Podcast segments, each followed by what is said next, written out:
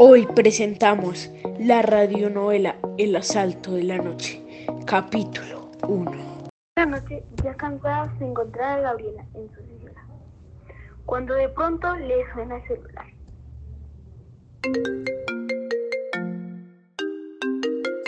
Hola mamá, sí ya voy saliendo, nos vemos en casa, chao.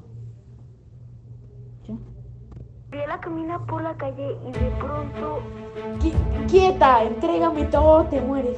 ¡Ayuda, ayuda, auxilio, me muero! un policía llamado Mr. Ham, que se encontraba cerca, escuchó y acudió de inmedia- de inmediato. Pon el arma muy lentamente en el piso y arrodíllate. Tienes derecho a, a guardar silencio. Todo lo que digas podrá ser usado en tu contra. Fin.